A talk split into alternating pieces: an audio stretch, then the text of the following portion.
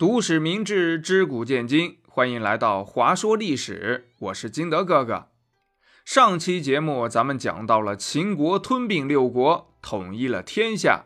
也就是说，从朝代列表里边看，周朝以后可就是秦朝了。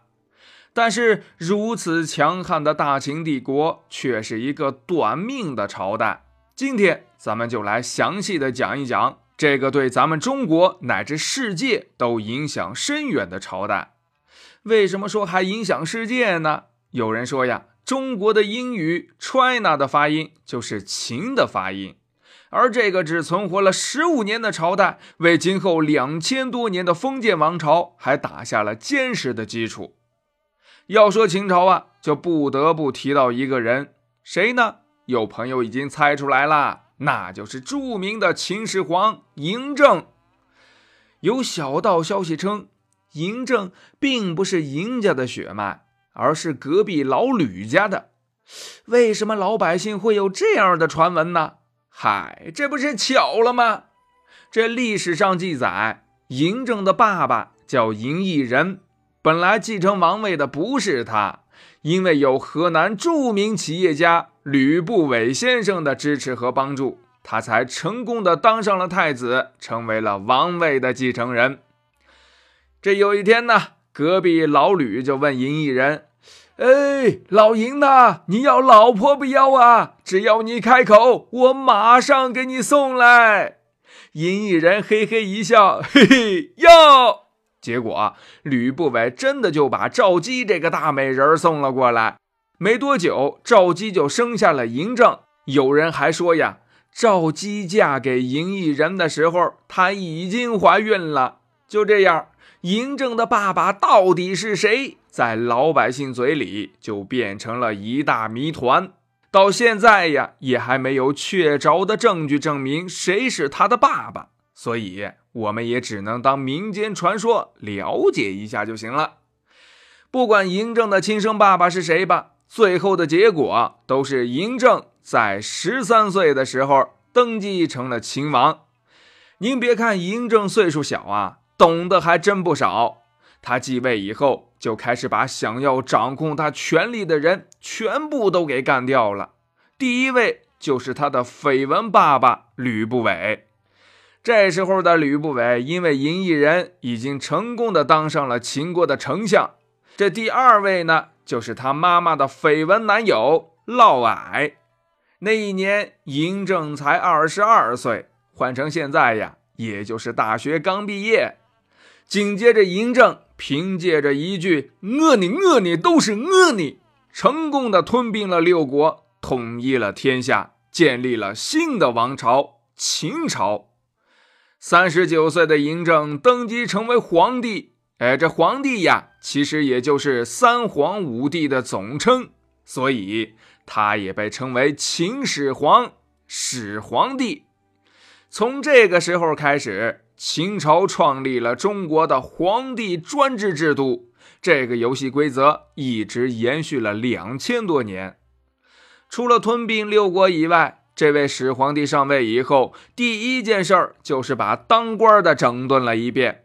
开始执行三公九卿制，简单理解就是皇帝下面有三个人，管军事的叫太尉，管行政的叫丞相，管纪检委的叫御史大夫。这三个人统称为三公，他们之间呢是平等的关系，呃，谁也不归谁管，谁也不能管别人。在他们下面呢，又设立了九个分管部门。这就是九卿，三公九卿一直延续到隋朝，才被三省六部制度给替代。这个呀，咱们以后再说。整顿了官员，就要重新规划一下土地。在以前呢，都是分封制，就是把国家的土地全部分成一块一块的，然后再把这些土地分封给各个诸侯。诸侯死了呢，还可以传给自己的儿子。可以一直的继承下去，而现在嬴政就改成了郡县制，就是土地归皇帝所有，来管理的官员只有管理的权利。要是退休了，皇帝会再安排别人来管理的，这就是皇帝集中权力的一种表现。但是，这种郡县制并不是嬴政创立的，而是以前就有，嬴政又用了起来。毕竟他的口头禅是“饿你饿你都是饿你”。再有就是统一度量衡、统一货币、车同轴、书同文。这以前呢，每个国家的货币、计量单位，还有文字呀、车轴宽度呀等等，它都不一样，这就很麻烦了。比如呀，你去买了一斤西瓜，结果回来一称只有八两，然后你气呼呼的去找卖西瓜的人。一看才知道，人家的秤就是一斤只有八两。再比如啊，你买了一辆车，因为这车轴不一样，只能在自己家里边开，只要开出去就可能被卡在路上。嬴政统一了这些以后，咱们中国人从骨子里就统一了起来。同时呀，这也为我们的经济文化的快速发展提供了帮助。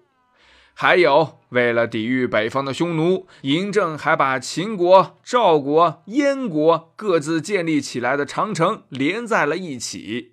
最后就是焚书坑儒了。其实，真正焚烧经典书籍的，他不是秦始皇，秦始皇烧的只是民间那些乱七八糟的书。真正的经史典籍都被保存在了皇宫的藏书馆。那么书呢？嗨，都被项羽那家伙一把火给烧了，结果这焚书的黑锅还扣在了嬴政的头上。还有坑儒这件事儿，本来嬴政只想长生不老，结果一帮神棍在制造长生不老药时出了事儿，然后又把各种帽子都扣在了秦始皇的头上。结果这嬴政一生气，把那些搞封建迷信的江湖术士。一共四百六十来个，全都给坑杀了。还有啊，这个坑儒不是坑杀儒学派的人，而是读书人。其实呀，指的就是这些神棍们。最后的最后，嬴政生了一个坑爹的傻儿子胡亥，大秦帝国最终在胡亥这个败家玩意儿手里边彻底的黄了。这又是怎么回事呢？咱们呀，下回再说。喜欢听三国故事的朋友们，可以搜索“金德哥哥讲三国”，每天两集，精彩继续，VIP 免费哟。